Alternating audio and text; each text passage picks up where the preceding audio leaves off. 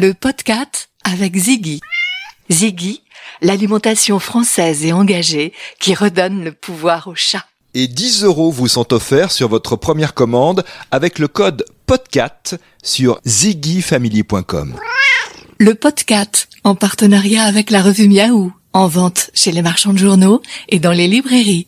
Bienvenue dans l'épisode 13 du podcast, un épisode sur l'histoire du chat. D'où vient le chat? Qui est l'ancêtre lointain de notre matou et de notre minette?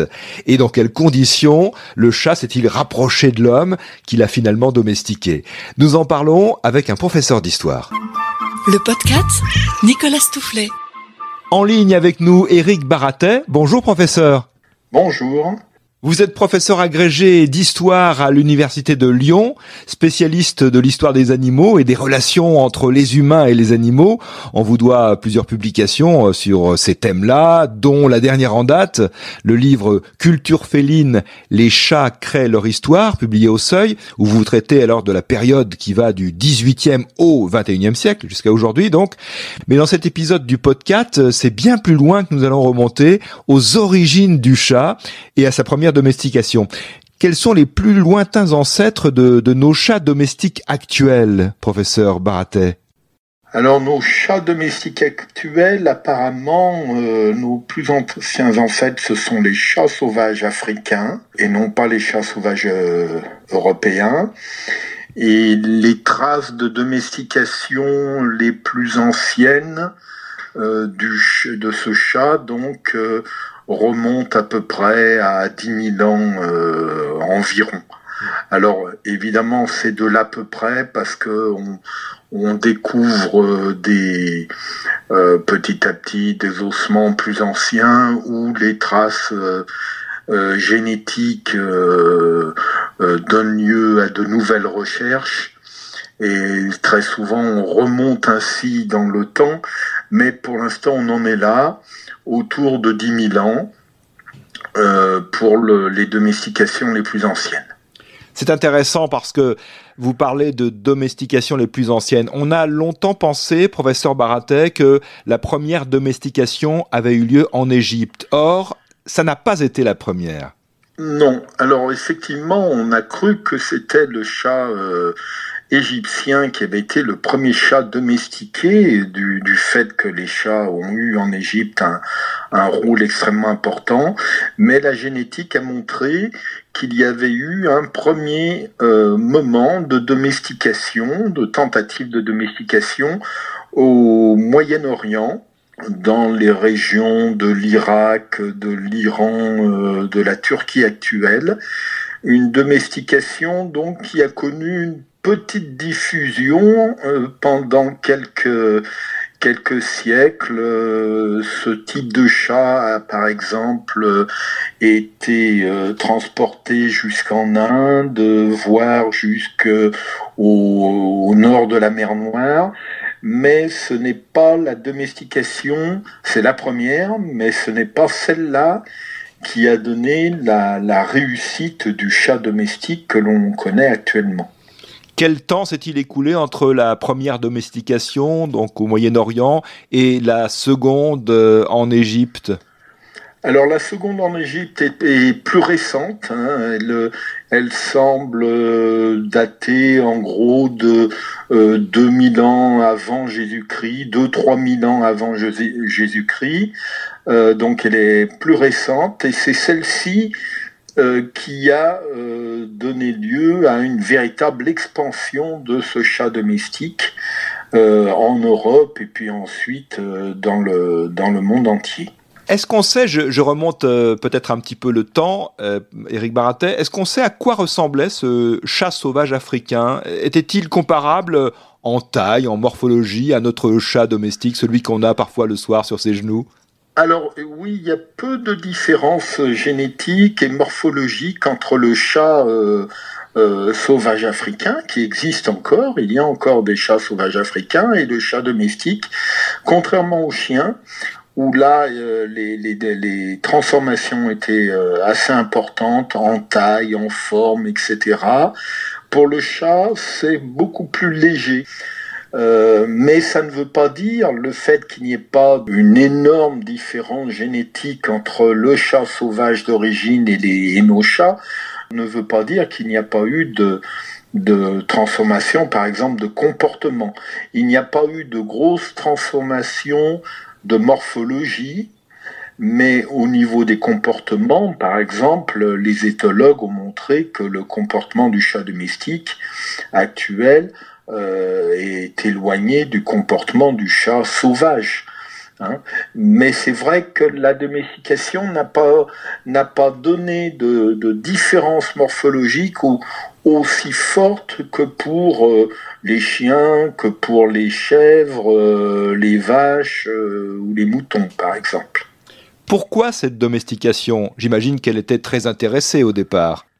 Apparemment, si on prend le cas égyptien que l'on connaît le mieux, c'est lorsque l'agriculture s'est diffusée en Égypte, et notamment la, culture du, du blé, euh, lorsque les villages se sont implantés, euh, tout ça a attiré des populations de rongeurs qui ont été attirées notamment par les récoltes en, grains. C'était évidemment un, paradis terrestre pour ces, pour ces animaux-là. Et euh, bah, ces rongeurs ont eux-mêmes attiré les chats sauvages de l'époque qui se sont euh, rapprochés puisqu'ils ont ils trouvaient là des populations de rongeurs beaucoup plus euh, beaucoup plus importantes. Et manifestement les hommes euh, les humains les égyptiens de l'époque ont vu tout l'intérêt de ces chats pour défendre euh, leur, euh, leur récolte. L'intérêt de ces chats aussi, c'est que ils s'en prenaient, ils luttaient contre les serpents, les serpents qui euh, avaient le, problème pour les humains de rentrer dans les, villages, dans les maisons, donc de pouvoir être des dangers évidemment potentiels importants. Et ces chats donc luttaient aussi contre ces euh, animaux. Donc c'était un double intérêt pour, euh, pour les humains. Mais euh, ça montre qu'une domestication ne peut pas être à sens unique. On a longtemps cru qu'une domestication, c'était simplement l'homme qui imposait un ordre un animal qui l'obligeait à être domestiqué, en réalité, on le voit bien ici dans le cas du chat, euh, ben, finalement c'est du gagnant-gagnant. Hein, le chat se rapproche des humains parce qu'il trouve plus à manger et les humains, évidemment, euh, acceptent ce rapprochement, l'accentuent parce que ça leur rend service a-t-il été en concurrence avec euh, d'autres types d'animaux qui auraient pu être domestiqués, comme euh, la fouine, la belette, euh, la genette dont on parle parfois aussi? Oui, alors en Occident, lorsque le chat égyptien arrive en Occident, alors en fait, nos chats viennent essentiellement de cette deuxième phase de domestication, hein, la, la, phase égyptienne. C'est celle-ci qui a le mieux réussi dans son exportation, dans sa diffusion. Et ça s'est fait essentiellement donc par le commerce maritime, puisque les marins ont fait la même chose euh, euh, pour pouvoir emporter, par exemple, les récoltes euh, d'Égypte et aller, les vendre ailleurs. Eh bien, ils ont emporté des chats pour protéger les récoltes. Et ces chats se sont diffusés alors en Grèce d'abord et puis à Rome. Mais c'est vrai que dans un premier temps, à Rome notamment, euh, on n'a pas vu leur intérêt euh, matériel immédiatement parce qu'il y avait déjà des euh, populations animales qui avaient ce rôle de protection des récoltes et effectivement, comme vous l'avez dit, la belette, la fuine, ce qui fait qu'il a fallu plusieurs siècles pour que le chat s'implante véritablement en Occident comme le, protecteur des, greniers et des récoltes.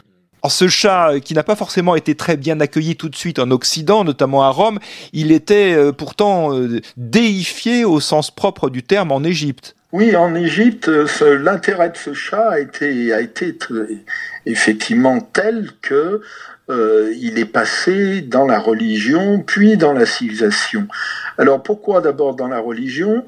Pour une première raison, c'est la fécondité du chat. On a très vite remarqué la fécondité de cette espèce et il est devenu un, symbole, un auxiliaire, un attribut de la déesse Bastet, la déesse Bastet qui est la déesse de la fécondité pour les, pour les femmes.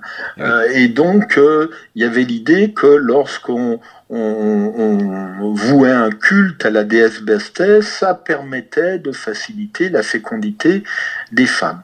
Donc, euh, petit à petit, le, le chat est devenu un symbole de la déesse de Bastet, et puis même avec un glissement progressif, il est devenu la représentation même de la déesse Bastet. Et, dans un parallèlement, ce chat qui luttait contre les rongeurs, contre les serpents, est devenu aussi l'auxiliaire, le symbole du dieu Ra, le dieu soleil, c'est-à-dire qu'on pensait que si le jour revenait euh, bah, chaque matin, c'est parce que les forces de la lumière l'avaient emporté sur les forces de la nuit. Il y a un combat chaque nuit entre ces deux forces. Et le chat était devenu, qui, le chat qui tue les serpents, les serpents étaient vus comme les, représentants de ces forces de la nuit, hein, ces chats qui, ces serpents qui s'enterrent. Euh, euh, eh bien, euh, la victoire des chats sur les serpents était vue comme une représentation de la victoire du jour sur la nuit. Et c'est la même chose, le chat est venu, l'auxiliaire, puis ensuite euh, le, représentant du, dieu Ra, avec un inconvénient, c'est que on s'est mis à vénérer euh, ces chats, ces chats comme représentants et même comme euh, image même de ces, ce dieu et cette déesse. Et lorsqu'on voulait vouer un culte à l'un de ces dieux, eh bien on, on le faisait sous la forme d'un chat momifié. Donc on en a sacrifié quand même. En Égypte, on, ne l'a pas que déifié, on l'a aussi parfois sacrifié. Bien sûr, alors c'est le revers de la médaille, c'est qu'on s'est mis à faire des, élevages de chats euh, que l'on vendait, que l'on tuait et, que l'on momifiait à la, destination des pèlerins ou des gens qui voulaient euh, sacrifier auprès de la déesse Bastet ou auprès du dieu Ra. Donc la vie du, du chat d'Égypte avait des avantages, mais pouvait avoir aussi euh, des inconvénients. On a, on a là presque là la, naissance des premières fermes industrielles euh, de, de, création de chats euh, pour pouvoir les sacrifier très ah. rapidement. Ah oui, alors en effet, c'est une autre histoire alors qu'on peut raconter à propos de, du chat en Égypte. En tout cas, c'est une...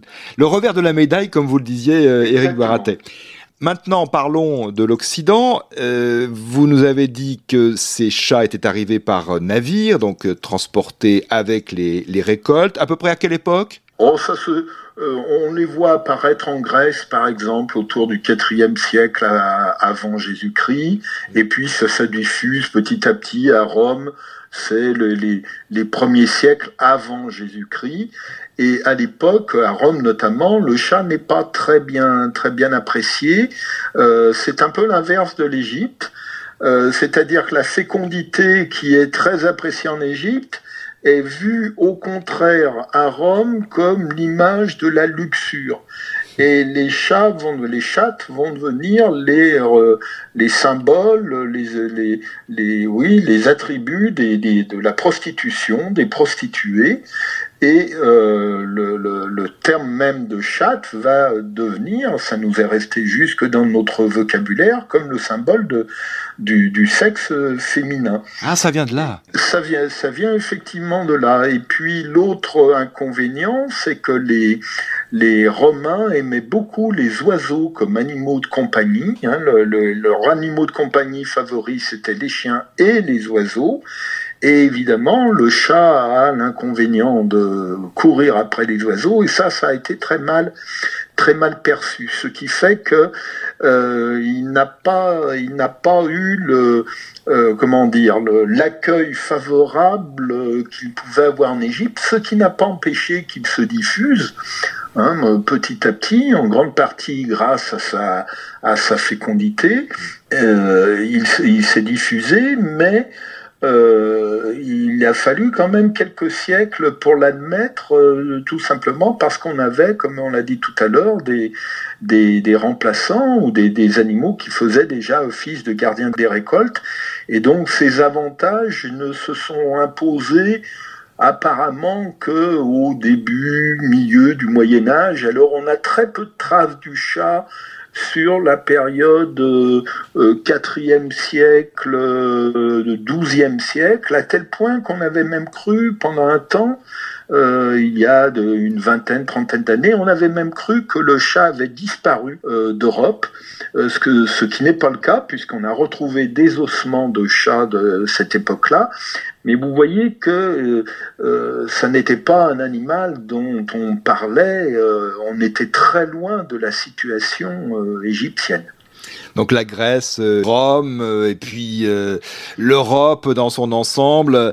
Voilà, petit, alors ça s'est fait petit à petit, évidemment, hein, euh, par progression euh, euh, à la fois naturelle du chat et puis le fait que des, des, gens les emportent, les transportent, par exemple sur les navires le long des, des rivières, là aussi pour protéger les récoltes, ou sur les mers. Le, le processus de progression s'est fait comme cela, à la fois euh, avec l'assentiment des, des, hommes et en même temps avec euh, la propre action des chats.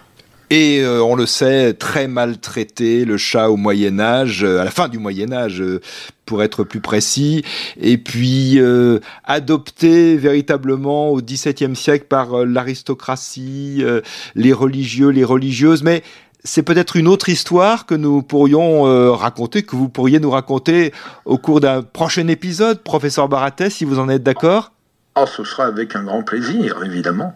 Éric Baratet, je rappelle la référence de votre euh, dernier livre, c'est Culture féline. Et là, on parle dans cet ouvrage, dans votre ouvrage, justement des périodes plus récentes, euh, du 18e jusqu'à aujourd'hui, 18e, 21e siècle. Les chats créent leur histoire, publié au Seuil. On peut aussi vous suivre sur euh, Facebook à votre nom. Merci, professeur, de nous avoir permis de, de remonter aux origines du chat. Merci. Et à vous qui nous suivez, à bientôt pour un nouvel épisode du podcast. Vous pouvez vous abonner au podcast sur SoundCloud, Spotify, Apple Podcast ou Deezer.